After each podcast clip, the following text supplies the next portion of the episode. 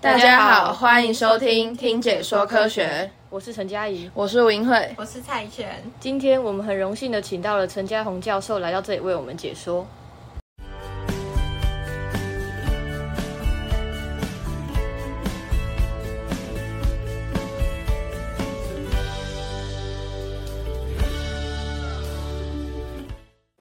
对了对了，你有听说最近的天文奇景月眼金星吗？我那天还特地照下来，我记得错过的话还要再等四十年，而且全台好像都可以看到哎。有啊，真的很神奇耶！哎，对了，我突然很好奇一件事，我们平常观测外太空是只有看天文奇景吗？不不不，这你就错了，怎么可能只有这样呢？而且我赌你不知道，就连太空也可能需要天气预报的。真假？那我们平常看到天气预报跟它一样吗？哈哈，当然不一样啊！所以我们今天请到了成功大学地球科学系的陈家宏副教授来为我们讲解太空也要天气预报。说到外太空有什么，一定会先想到太阳的吧？接下来我们将进入主题。首先，我们讨论的是太阳对我们的影响。哎，对了，教授，我好奇，我们平常不是常会听到太阳发生了什么活动吗？那这样太阳活动发生了什么事情呢？高能量粒子喷发的时候，我们首当其冲受到的影响不是我们地球本身，而是在我们地球周围外面的人造卫星。那人造卫星受到这些高能的一些影响之后呢，可能它内部的零件或是一些组件会受到影响。那最严重的话，就是会失去它的效能，没有泡了，它就掉掉落下来了。好，所以这是这个是的，对于我们很严重的影响。当然是现实世界上不会有，应该说到目前为止还没有这么严重的一个事件发生。如果太阳发生闪焰之后发生多久我们会知道呢？发生之后两三天之后就出现了这样子的一个新闻。那通常为什么会两三天呢？因为太阳发呃闪焰喷发出来的能量，那大概就是传递了两三天之后会到达我们的地球。啊，这是高能的能量。如果是 X 射线的话，大概八分钟就会传到我们的地球。那这样除了卫星可能被影响，对我们其他生活也会有影响吗？里面呢，因为含有大量的带电粒子，或者我们称作电浆，那它会影响到我们无线电通讯的传播。然后当它发生扰动的时候，这些通讯的品质会受到影响。啊，这是我们对于电力层的定义是这个样子。那电力层呢？你觉得可能很高嘛？有点像是外太空的区域。那其实呢，它是借在我们的大气里面。我们从小就是学习，我们对大气做一些分层。那最大家最熟悉的就是用温度嘛。我们我们对流层里面，随着高度增加，温度是递减的。所以呃，以温度来对我们大气做区分的话，做分层的话，我们会有分成对流层、平流层、中气层跟热气层。那电离层其实是借在呃。中气层跟热气层这个高度之间，所以它其实也是属于我们大气的一部分。那只是它是在比较高层一点，所以我们也通常也叫它高层大气。那在比较低层平呃对流层、平流层，我们叫做低层大气。那这这种称呼的话，跟研究天气的气象学家来说有点不太一样，因为里面也有一些高层大气、中层大气、低层大气的一些定义。那通常我们会叫呃。电离层这个区域我们叫高层大气，这是对温度去做区分，我们可以分成这四种。然后电离层是介在中气层跟热气层左右的一个一个高度。其实对于我们民生也会有影响，比如说这个是二零一五年的一次太阳的风暴事件。那这个事件呢，呃，导致了那当天的呃不是当天，就是发生之后导致呃瑞典机场曾经因为呃。太阳风暴的影响，所以它地面的雷达系统呢就被中断了。那也因此没办法，它机场只能停呃停摆一个这一个多小时。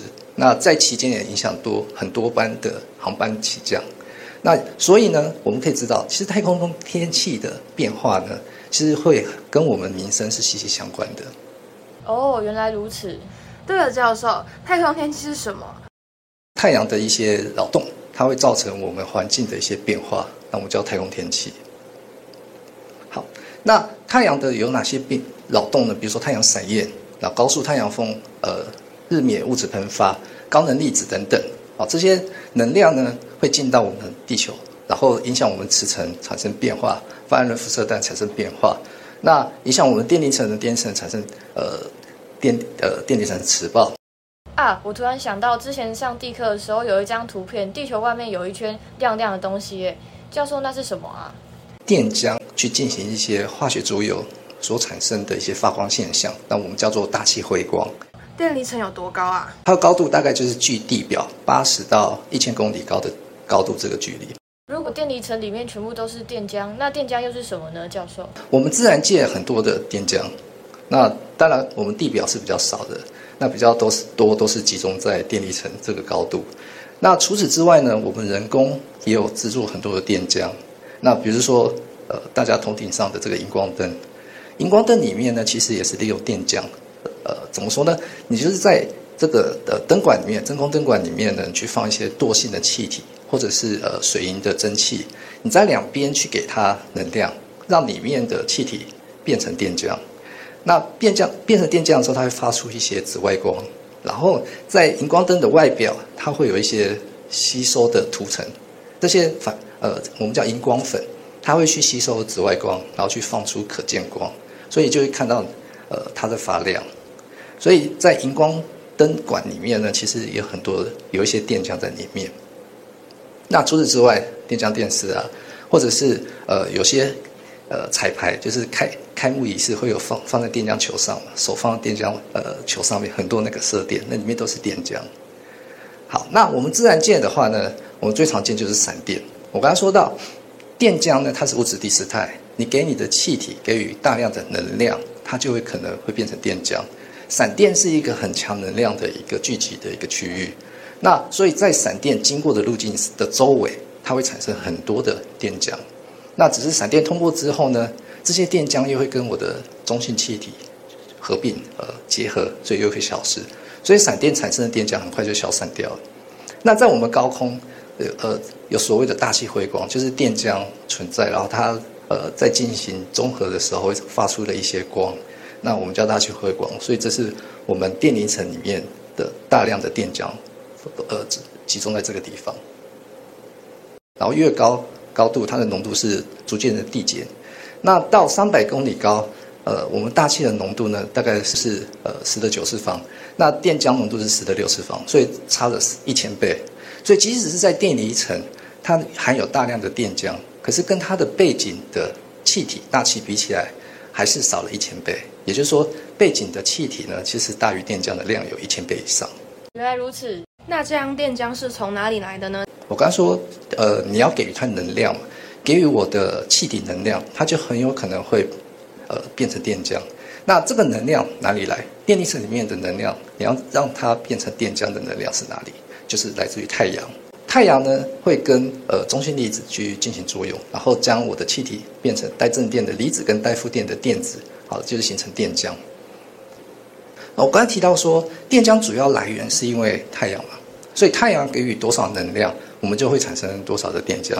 当太阳如果发生一些，比如说闪焰的时候，那我们地球能够产生的电浆的量就跟着改变。那这是我们过去对于电离层里面电浆的呃最直接的认识。哦，因为它主要的来源就是太阳。那近年可能这一二十年来，科学家就发现说。哎，除了太阳之外，低层大气，比如说对流层的一些台风或是龙卷风事件，它的一些能量也会传递到电离层里面，造成电浆的改变。对了，教授，那这样电离层里的扰动跟我们的日常生活有关系吗？比如说，呃，火山喷发或是呃地震、海啸这些事件呢，都会传递到。呃，电离层当然不是每个事件都会，它会看你的环境是怎么样，它会传递到呃电离层里面，它会影响电浆的一些变化。所以呢，在我们的呃电离层里面，电浆其实它存在了很多扰动，它的影响不只是来自于高层的太阳，也是会来自于低层的大气。